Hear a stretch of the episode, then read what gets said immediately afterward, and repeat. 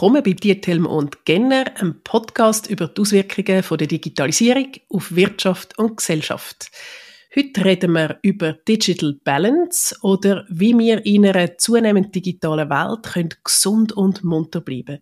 Mein Name ist Sarah Genner und ich bin Expertin für Digitalthemen und New Work. Und ich bin Cornelia Diethelm, Expertin für digitale Ethik und Unternehmerin. Ja, was beschäftigt dich gerade, Cornelia, in dieser Vorweihnachtszeit? Ja, jetzt wird es langsam aber sicher ruhiger und das bedeutet, ich tue natürlich auch administrativ das Jahr ein bisschen abschliessen. Ich finde das eigentlich auch noch ganz schön, ein bisschen aufräumen obwohl ich sehr viel online mache, tut sich doch wieder Papier anstauen oder die Sachen sind auch online irgendwie ein bisschen äh, falsch abgeleitet. Und so das Aufräumen gegen Ende Jahr, das ähm, ist nicht nur eine praktische Sache, sondern ich finde das auch sehr eine schöne Sache im Sinne von einem Rückblick. Und was passiert bei dir im Moment, Sarah? Ja, ich habe mich gerade mit etwas beschäftigt, wo auch zu unserem heutigen Thema passt. Ich bin nämlich in den Bergen gewesen, drei Tage an so einem Meditationskurs und habe dort quasi eine unfreiwillige Digital Detox gemacht. Man muss nämlich in diesem Meditationskurs nicht nur schwiegen, sondern man darf auch nicht lesen und man darf auch kein Gerät nutzen. Das ist nicht so ausgeschildert als Digital Detox, aber ist natürlich ein netter Nebeneffekt. Das ist auch eben etwas, was uns heute beschäftigt, nämlich das Thema digitale Balance, Digital Balance. Wie können wir angesichts von diesen Möglichkeiten immer und überall online sein, gesund und munter bleiben. Es gibt ja ganz viele, wo auch sagen, dass sie gestresst sind. Ich habe selber auch viel dazu geforscht und reden auch regelmäßig über das Thema und es gibt in den Zahlen schon dass man sieht, viele Leute fühlen sich nicht nur produktiver durch die ganze digitale Erreichbarkeit, all die Möglichkeiten, sondern sie haben das Gefühl, sie können nicht mehr richtig abschalten. Wie erlebst du das, Cornelia? Ja, ich will mich da voll einreihen. Also ich bin sicher Kandidatin, um da gute Tipps äh, entgegennehmen und umsetzen. Mir selber fällt es auch zum Teil sehr schwer, mich abzugrenzen. Also das ist vielleicht auch ein Thema, wenn man selbstständig erwerbend ist, wo sich das vielleicht noch akzentuiert. Und äh, ja, man arbeitet immer mit dem Kopf, man hat eigentlich immer den Bildschirm vor sich, man schaut immer auch auf die App. Das kann schon dazu führen, dass man das Gefühl hat, das Rad dreht schneller. Also statt dass man eigentlich Zeit gewöhnt, frisst es einem permanent Zeit. Ja, gerade wir zwei, oder, wo uns ganz ausführlich beruflich mit Digitalthemen befassen, haben vielleicht einmal das Gefühl, ja, man muss doch immer ein bisschen auf dem neuesten Stand sein, jetzt kommen da eben wieder neue Tools und das muss man doch immer ausprobieren. Wir sind auf Social Media aktiv, dort ist einmal so ein bisschen die Angst, dass man etwas könnte verpassen, einen wichtigen Post und natürlich dann die Selbstständigkeit, wo man immer ein bisschen schauen muss, dass die Kundschaft auch zufrieden ist, dass die Antworten da geschrieben sind. Wir sind Verwaltungsräte, wo auch je nachdem mal ein Notfall sein wo man müsste erreichbar sein. Also das macht sicher nicht einfach und da sind wir aber in guter Gesellschaft. Wir sehen da bei ganz vielen Leuten, wie das schwieriger geworden ist und ich denke, Corona hat auch einen Teil dazu beitragen, dass so, so die verwischten Grenzen zwischen Arbeitsort, Arbeitszeit sich akzentuiert haben. Oder? Wir hatten schon vorher so ein bisschen verwischte Grenzen gehabt mit Homeoffice oder diesen Möglichkeiten auch von die aus und unterwegs auf ähm, berufliche Kommunikation zuzugreifen. Aber mit Corona ist das wie noch so ein bisschen natürlicher geworden, mit allen Vor- und Nachteilen. Ja, was ich auch merke, dass natürlich alles immer den Kopf anspricht, oder? Und von dem her ist vielleicht meine persönliche Entspannung oder mal ein bisschen wegkommen vom Digital ist eigentlich eher irgendetwas handwerklich machen, etwas Haptisches. Das kann auch mal einfach aufräumen sein, das kann in den Garten gehen sein, das kann in die Stadt gehen sein, um sich dort irgendwie in einem schönen Kaffee niederzulassen. Da merke ich, dass mich das eigentlich fast am meisten entspannt. Aber ich mache dann eben immer den Fehler, dass eigentlich zum mich entspannen, lese ich dann wieder irgendwie spannende Studien oder ein Buch. Das, glaube ich, das ist einfach weniger abwechslungsreich. Das ist sehr nah an meiner Arbeit. Sehr häufig ist dann der Inhalt hat mit meiner Arbeit zu tun. Das ist vielleicht genau das Problem, wenn es einem so stark interessiert. Und je stärker, dass man natürlich nicht entspannt oder nicht auch etwas anderes macht, umso weniger kommt man dann auch ein bisschen zur Ruhe und auf neue Ideen.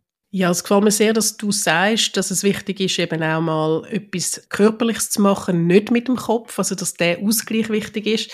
Eben, du bist ja auch jemand, der viel in den Garten geht, jetzt ist natürlich die Zeit vorbei, umso mehr braucht es dann halt anderweitige körperliche Betätigung, rausgehen, vielleicht Leute treffen ohne Bildschirm. Und doch merke ich auch, dass man gerade bei dem Thema Digital Balance häufig so ein bisschen auf dem Digitalen an sich umhackt, oder? Wir machen jetzt den Podcast auch. Wir sitzen beide in unserem Homeoffice digitale Technologie ist involviert, dass wir uns da können austauschen können. Und trotzdem ist es für mich etwas Wunderbares, dass das möglich ist. Da kommt ja auch auf Tätigkeit drauf an, oder? Gerade weil ich zu diesen Themen auch geforscht habe, ähm, komme ich viel Medienanfragen über seit vielen Jahren zum Thema Digital Detox, oder? Also das Thema rund um sogenannte digitale Entgiftung als ein Gesundheitsthema. Und ich habe eigentlich immer gesagt, ich bin gar kein Fan von Digital Detox. Ich finde gar nicht, dass man sich muss digital entgiften, sondern dass man einfach muss konsequente Arbeitspause machen, weil gerade auch in den Ferien finde ich es doch super, wenn ich kann auf Google Maps zugreifen, wenn ich kann digitale Fotos machen und ganz vieles eben auch digital machen, wo mich entspannt oder wo mir nützlich ist. Und es geht gar nicht ums Digitale, es geht darum, ab und zu mal einfach abzuschalten von der Arbeit oder eben sich körperlich zu bewegen. Genau, ich sehe das auch bei mir. Ich probiere es eigentlich eher auch ein bisschen zu integrieren. Also was bei mir zum Beispiel sehr viel bringt, ist, dass ich einen Städtisch habe. Da wirst du einfach ein bisschen aktiviert, da bist du konzentrierter. Das ist für mich sehr wertvoll. Ich hatte das schon vorher gehabt, als ich nicht selbstständig war, in einem Grossraumbüro und das sehr geschätzt. Äh, viel trinken, so banal wie es ist, egal ob man äh, in einer Weiterbildung ist oder daheim im Homeoffice oder unterwegs. Und wie du sagst, Pause. Und einer der grössten Hebel, den ich bei mir auch gemerkt habe, ich tue mein Telefon, mein Mobile bewusst in andere Raum rein und mache dort zu. Und das ist unglaublich, wie viel das macht. Ich kann dir nicht sagen, warum. Ich bin da überhaupt nicht abergläubisch. Aber ich merke einfach, es tut mich davor schützen, immer wieder aufs Mobile zu schauen. Also die User Experience bei Mobiles oder bei Social Media Plattformen ist ja mit, äh, speziell perfid, oder? Du bist immer wieder neugierig, was kommt echt als nächstes? Und so packt es mich. Und ich kann das so ausschalten und ich habe sehr, sehr gute Erfahrungen damit gemacht, dass einfach das Telefon nicht bei mir im Raum ist. Ja, das ist auch ein Tipp, den ich zum Beispiel meinen Studierenden immer wieder gebe, weil natürlich gibt es auch noch zahlreiche andere Ablenkungsmöglichkeiten, wo man online kann ähm, haben. Man kann auch auf die meisten Social-Media-Plattformen natürlich auch am Desktop zugreifen, aber es ist tatsächlich noch mal ein etwas anderes. Was ich auch häufig als Tipp gebe meinen Studierenden, ist, dass sie die sogenannte Pomodoro-Technik sollen anwenden, wenn sie sich nicht können konzentrieren können, dass sie eine Aufgabe sollen auf ein Post-it draufschreiben und dann den Timer sollen stellen auf 25 Minuten und dann nur die eine Aufgabe machen, wo sie sich jetzt da notiert haben, sich von nichts und aber nichts ablenken lassen. Und nachher fünf Minuten Pause und dann nochmal 25 Minuten. Das ist wirklich sehr hilfreich. Und die Methode ist ja eigentlich von diesen Pomodoro Küchenuhren hergekommen, oder wo man eigentlich hat können, so mit dem Pasta kochen zum Beispiel. Und die haben ja oft so eine tomatenförmige Kontur.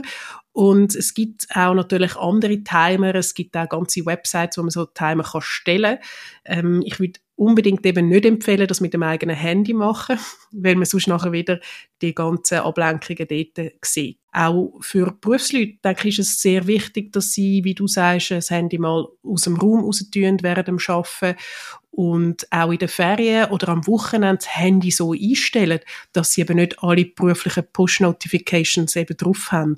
Ja, dort habe ich definitiv noch Handlungsbedarf. Wie du sagst, man hat dann immer das Gefühl, man verpasst etwas. Dabei würde das sicher viel Ruhe bringen. Gute Erfahrung habe ich auch damit gemacht, dass ich probiere, Mails eher an Randzeiten zu beantworten. Seit lang habe ich immer das Gefühl, ich muss innerhalb von relativ kurzer Zeit schon antworten. Und das tut natürlich auch den Stress erhöhen, dass man vielleicht am Anfang zuerst probiert, etwas selber ja, zu produzieren, am Tag vielleicht die ersten zwei Stunden etwas, wo einem wichtig ist und dann erst vielleicht gegen Nachmittag oder auch gegen Abend noch ein Mails checken. Also das meine ich dort, dass auch ein bisschen ja, wie früher der Post, wo gekommen ist, dass man das ein bisschen künstlich quasi auf eine Zeit leitet. Und vielleicht geht das ähnlich in die Pomodoro-Technik hinein, was mir total gefällt. Ich habe auch angefangen, in der Agenda an mich eintragen, äh, in dieser Stunde mache ich jetzt einfach mal an dem Referat oder den Kurs vorbereiten. Da ist eigentlich auch noch gut, wie es einem eben einen Fokus gibt. Also wie sagt, ich habe jetzt eine Stunde für das Zeit. Vielleicht sind durchaus kürzere Zeiten noch besser. Das ähm, muss ich wirklich mal ausprobieren. Und was ich auch mache, zum Teil zwischen den einzelnen Tätigkeiten, also wenn die Tätigkeit sich ändert, dass ich auch den Raum wechsle. Also warum nicht einmal neu mit her sitzen und etwas lesen, statt eigentlich immer so im Arbeitsmodus am Computer etwas lesen. Das kann auch manchmal dazu führen, dass man sich körperlich ein bisschen erholen kann, aber dass auch die Abwechslung vorhanden ist. Du hast vorher gesagt, es ist dir wichtig, zuerst deine Sachen zu machen, oder bevor du dann Mails brav beantwortest. Und das finde ich einer der absolut zentralen Punkte. Oder in dem ganzen digitalen Wahnsinn und diesen Möglichkeiten immer und überall erreichbar sein, ist es umso wichtiger, die eigenen Prioritäten zu kennen. Das ist etwas, wo ich seit Jahren darauf umreite.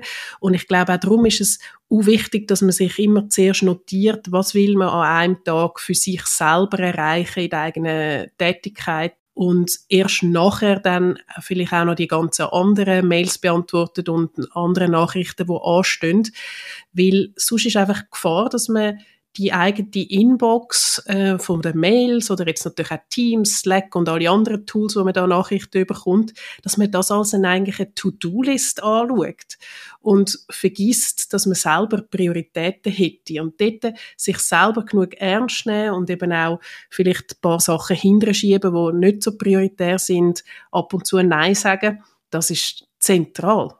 Genau, und vielleicht ist das eben auch der Stress, den man hat, oder? Es ist dann weniger das Digitale, sondern es ist der Stress, dass man eigentlich mit, mit Mails oder mit Social Media konsultieren zu viel Zeit verbringt und am Ende vom Tag merkt, dass wo ich für mich selber müsste oder will machen, dass das auf der Strecke geblieben ist. Und das führt dann zu dieser Unzufriedenheit im Sinn von, ich bin eigentlich gestresst, ich werde von außen gesteuert, statt dass man wie sagt, ich steuere selber, welche Aktivität zu welcher Zeit.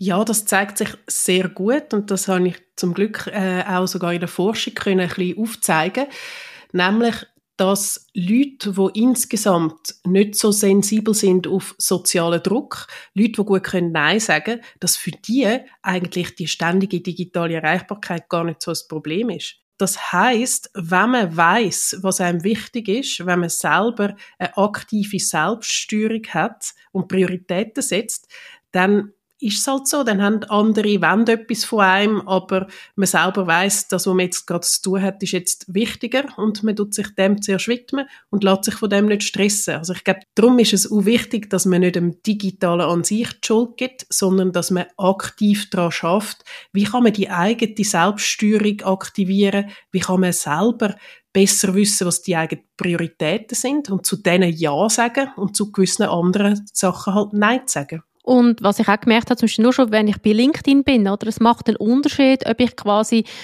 probiere, mich von etwas abzulenken oder, oder hängen bleiben und das Gefühl habe, ich habe jetzt gar nichts gemacht oder ob ich wirklich selber einen Post schreibe. Also ich glaube, ein Post schreiben ist ja, da bin ich aktiv, da mache ich etwas, weil ich das will und weil mir das etwas bringt.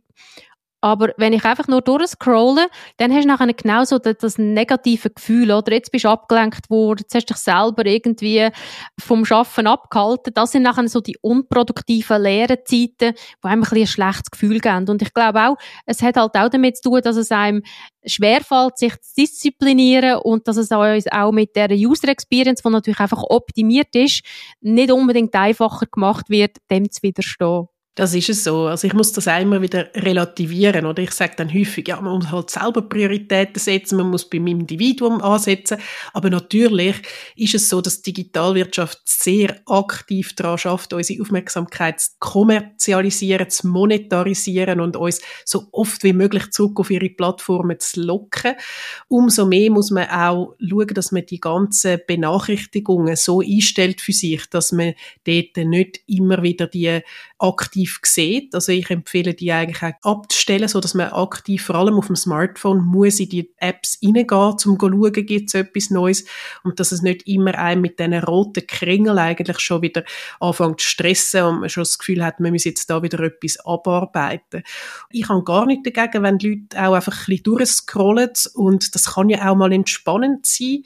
Also das ist ja auch völlig in Ordnung, wenn man mal ein bisschen schauen, was haben jetzt da andere postet aber dass man es nur dann macht, wenn man das Gefühl hat, man hat die eigenen Prioritäten schon im Blick und hat das meiste schon irgendwie gemacht und man schafft das, dann kann man nämlich zwischendurch das Zeug auch machen. Dann hat es wie Platz für all das, der Kleinkram von der digitalen Welt, wo ja durchaus auch Spass kann machen. Mal zu schauen, was haben jetzt andere wieder für Fotos gepostet auf Instagram oder was ist jetzt da bei LinkedIn wieder los.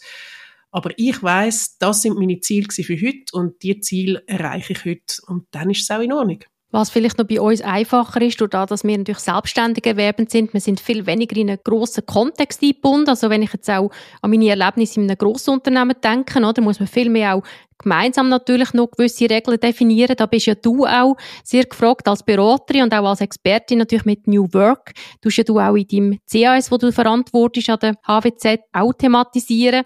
Also da merke ich auch, dass mich das natürlich ein bisschen weniger betrifft als vielleicht andere. Aber da probiere ich auch Rücksicht zu nehmen, indem ich auch dort schaue, dass ich Mails eben nicht am Wochenende mache, sondern ich tue es dann nachher auch timen, dass die Leute das zu einer vernünftigen Zeit sehen. Aber viele von unseren Hörerinnen sind vielleicht genau in ein Unternehmen eingebunden. Was kann man da vielleicht auch machen, um ein bisschen zur Ruhe zu kommen? Ja, du sprichst es an. Also es ist auf jeden Fall eben nicht nur die individuelle Ebene. Also klar müssen sich alle ja selber eben ein bisschen disziplinieren und sagen, ich tue in den Ferien nicht arbeiten, ich tue am Wochenende nicht arbeiten und so weiter. Aber die Organisation trägt durchaus auch eine Verantwortung für unsere digitale Balance. Und ich sage immer wieder, dass auch Führungskräfte und Vorgesetzte eben eine grosse Verantwortung haben, indem sie vorleben, was eine gesunde Organisationskultur ist. Und wenn sie selber aus den Ferien Mails schicken, wenn sie selber am Wochenende und am Abend viel irgendwelche digitalen Nachrichten rausschicken, dann setzt das wie so ein, ein Zeichen implizit, als müsste man das irgendwie auch. Und darum sage ich häufig, äh, Vorgesetzte, sie sollen unbedingt ihren Mitarbeitern explizit kommunizieren, wann von ihnen digitale Erreichbarkeit erwartet wird und wann nicht. Und wenn sie das schon unbedingt machen aus vom Wochenende und von den Feriensachen rausschicken, dass die Erwartung nicht ist, dass sie das dann selber auch machen oder sofort antworten. Wichtig ist auch, dass man Stellvertretungen hat. Das ist einer der zentralen Tipps oder für Organisationen. Wenn man nicht weiß, wer einem stellvertreten wenn man jetzt mal krank ist oder in der Ferie ist, dann ist der Druck auch umso höher, dass man wie immer schauen, ist jetzt da nicht etwas doch zwischen den Maschen durchgeht, hat jetzt der kommt keine Antwort bekommen und so weiter. Das ist ganz zentral. Und ein weiterer Tipp, den ich auch immer wieder gebe, ist, Kommunikationskanäle möglichst reduzieren. Oder wir haben eine Explosion von Möglichkeiten, zu kommunizieren und all die Kanäle und die Messengers und die Tools, und dann auch noch wieder einen Private Message Kanal und so weiter hat. Erstens mal ist es unglaublich aufwendig, immer wieder zu schauen, wer hat mir auf welchem Kanal was geschrieben. Also wenn man die Kanäle definiert für gewisse Sachen, dann weiss man, ah, die kann man anschauen, was eigentlich wichtig sein wäre dass man auch zum Beispiel jetzt in der Ferien wüsste, wenn es wirklich einen Notfall gibt, wenn es wirklich brennt, dann können wir auf dem Kanal mich im Notfall erreichen und alles andere muss ich nicht anschauen und für alles andere ist jetzt meine Stellvertretung zuständig. Ja, vielleicht kann ich da noch einen physischen Tipp ähm, ergänzen. Ich merke bei mir selber, dass ich zu wenig Bewegung kann und ich habe vor zwei Jahren für mich fitnessraum.de entdeckt. Ich glaube, es gibt auch noch andere Anbieter, aber das ist eigentlich für mich super. Das sind Videos, wo Personen wirklich ganze Programm gestaltet und äh, unterschiedliche Schwierigkeitsniveau, unterschiedliche Dauer, unterschiedliche Themen, die man anpacken kann. Und für mich ist jetzt das genial, weil ich kann wirklich unabhängig von Zeit und Raum mich entscheiden, jetzt mache ich das. Ist sehr vielseitig und das hilft mir natürlich, mich mehr zu bewegen. Das werde ich mir auch in den Show Notes verlinken. Hast du noch einen Tipp, Sarah? Ja, das ist natürlich ein wunderbarer Tipp von dir, gerade aufs Jahresende, oder sich da wieder ein bisschen mehr zu bewegen. Für mich ist es auch wichtig, dass man das Jahresende als ein Anlass nimmt, um sich eben wieder mal genau über die Prioritäten, die ich heute so stark betont habe, ähm, sich Gedanken zu machen. Und es gibt so die Technik von diesen Big Five, oder, wo man so wie so eine, eine Liste hat von fünf Sachen, die einem ganz wichtig sind, wo man noch möchte unbedingt erreichen in dem Leben. Und dass man das jedes Jahr wieder mal ein bisschen überprüft, ähm, sind das eigentlich immer noch die gleichen fünf Sachen, die mir wichtig sind oder die ich noch auf meiner sogenannten Bucketlist habe und was sind meine fünf Prioritäten fürs nächste Jahr. Und dann einfach die immer wieder mal so ein paar Monate so ein bisschen anschauen und dann hat man eigentlich schon so ein bisschen etwas im Blick und ist nicht völlig verloren in dieser Welt von digitalen Ablenkungen. Jetzt haben wir alle eine Zeit vor uns, wo wir uns hoffentlich körperlich und geistig ein bisschen erholen können, wo wir vielleicht ein bisschen mehr analog statt digital verbringen. Aber ich glaube, du hast das sehr gut gesagt, äh, Sarah, und es ist sicher auch wichtig, nicht das Digitale ist geschuld, sondern die Ablenkung. Also, dass wir eigentlich zuerst das machen, was uns wirklich wichtig ist. Und damit wir alle genug Zeit haben, um das auch äh, uns zu Herzen zu nehmen und umzusetzen, machen wir eine kleinere Pause. Das heißt, wir treffen uns am 16. Januar wieder. Wir danken euch sehr herzlich fürs Zuhören. Danke dir, Cornelia, für den Austausch, der immer bereichernd ist. Und wir freuen uns, wenn ihr uns im neuen Jahr wieder zuhört. Bis dann.